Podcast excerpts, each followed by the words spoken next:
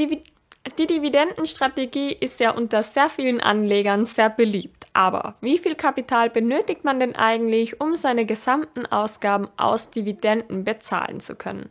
Der Frage werden wir uns im heutigen Video mal widmen und wir werden uns ausrechnen, wie viel Kapital notwendig ist, um zum Beispiel seine Lebensmittel, seine Reisen oder auch sein Fitness-Abo aus Dividenden bezahlen zu können. Viel Spaß! Ja, hallo und herzlich willkommen zu einem neuen Video von Minimal Frugal. Meine Dividenden sind mir natürlich nicht egal, auch wenn ich in meinem Leben bisher erst ein paar Euro von äh, oder an Dividenden bekommen habe, aber mein Fokus liegt ja nicht auf der Dividendenstrategie. Trotzdem finde ich das Thema sehr spannend und ich würde sagen, wir rechnen uns jetzt einfach mal aus, wie viel Kapital man benötigen würde, um zum Beispiel sein Fitness-Abo, Reisen und so weiter decken zu können. Und wir beginnen eben mit dem Fitness-Abo, weil dafür braucht man noch die geringste Summe und wir wollen uns ja nicht direkt komplett demotivieren mit den unfassbar großen Zahlen. Und ich habe dafür jetzt einfach mal 15 Euro pro Monat hergenommen. Ich weiß, nicht jeder hat so ein günstiges Fitness-Abo wie ich, weil ich bin noch im Studententarif drin. Und ihr könnt ja gerne mal reinschreiben, wie viel ihr so im Monat für euer Fitness-Abo zahlt. Aber wenn wir jetzt von einer Dividendenrendite von 2% pro Jahr ausgehen, dann bräuchten wir 9000 Euro, um mit unseren Dividenden des Fitness-Abo zahlen zu können. Bei 3% Dividendenrendite bräuchten wir nur mal 5.940 Euro und bei 4% 4.500 Euro. Und jetzt könnt ihr ja alle mal reinschreiben, ob ihr euer Fitness-Abo auch schon durch Dividenden bezahlen könnt. Ich finde, das ist auf jeden Fall schon mal ein guter Anfang. Aber wir steigern uns. Und zwar widmen wir uns jetzt den Reisen. Dafür habe ich einfach mal 150 Euro pro Monat ähm, vorgeschlagen. Und bei den 150 Euro pro Monat bräuchten wir 90.000 Euro an Kapital bei 2% Dividendenrendite. Wenn wir 3% Dividendenrendite mit unseren Aktien erwirtschaften, dann kämen wir auf 59.400 Euro und bei 4% Dividendenrendite bräuchten wir ein Kapital von nur mehr 45.000 Euro, was auch noch eine große Summe ist. Aber wenn wir mal dran denken, dass wir ja davon sogar Reisen bezahlen können, dann ist das, finde ich, schon ein sehr cooles Gefühl, weil gut, beim Fitness aber kann man sich nur denken, ja, das spart man sich, indem man vielleicht daheim Sport macht oder man geht laufen oder man macht sonstige Aktivitäten.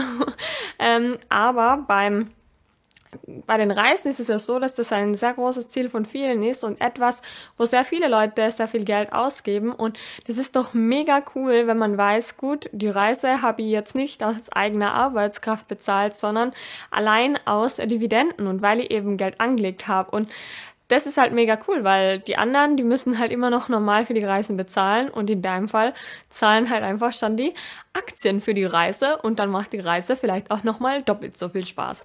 Genauso wie der McDonalds-Besuch, wenn man McDonalds-Aktien hat. Ja, dann widmen wir uns dem nächsten Thema und zwar dem Thema Lebensmittel. Und dafür habe ich jetzt einfach mal 200 Euro pro Monat vorausgesetzt. Ich weiß, das ist so ein kritisches Thema. Manche geben deutlich mehr aus, manche deutlich weniger. Aber ich glaube, mit 200 Euro kann man schon zurechtkommen.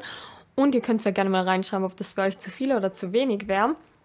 Und bei 200 Euro pro Monat würde man eine Dividendenrendite, also wenn man von einer Dividendenrendite von 2% ausgeht, dann bräuchte man 120.000 Euro, um sein Essen aus Dividenden finanzieren zu können.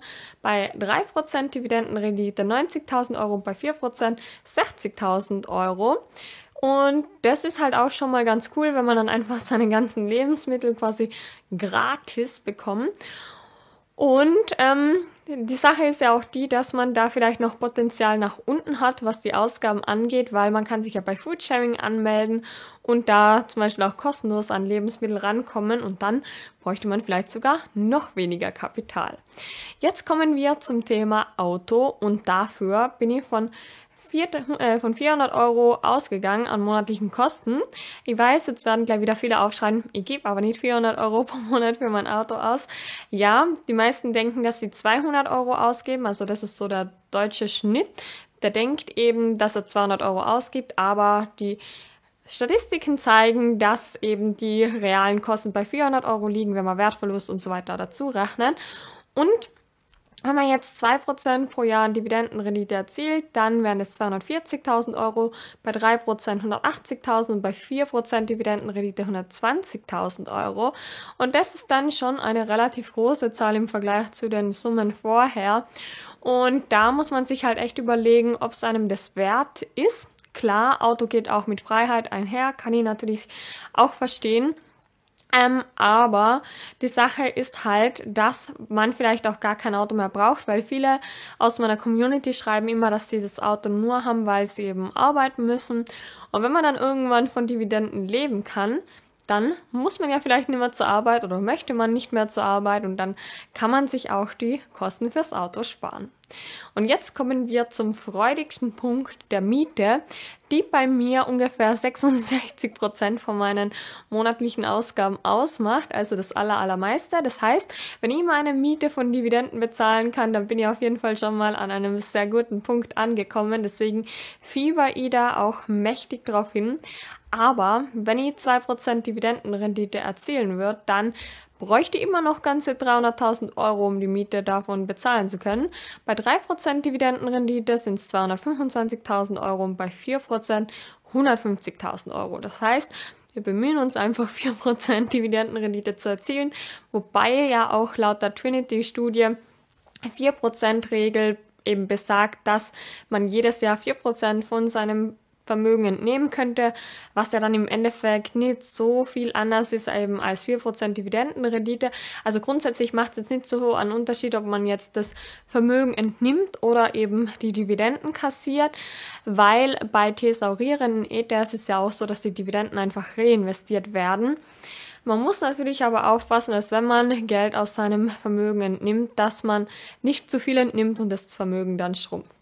Genau, und ähm, da sieht man jetzt halt einfach, dass es auch wirklich einen enormen Unterschied ausmacht, wie viel Dividendenrendite man erzielt und dass man eben sein Geld auch investieren muss, um überhaupt davon leben zu können, weil sonst zerrt man das ganze Geld halt irgendwann auf und dann ist nichts mehr übrig. Und ihr könnt ja jetzt gerne auch mal reinschreiben, was euch sonst nur an Kosten einfällt. Natürlich, wenn man jetzt Privatier ist, wird man wahrscheinlich auch seine Sozialversicherung, Krankenversicherung nochmal selbst zahlen müssen. Das können dann auch nochmal mehrere hunderte Euro sein.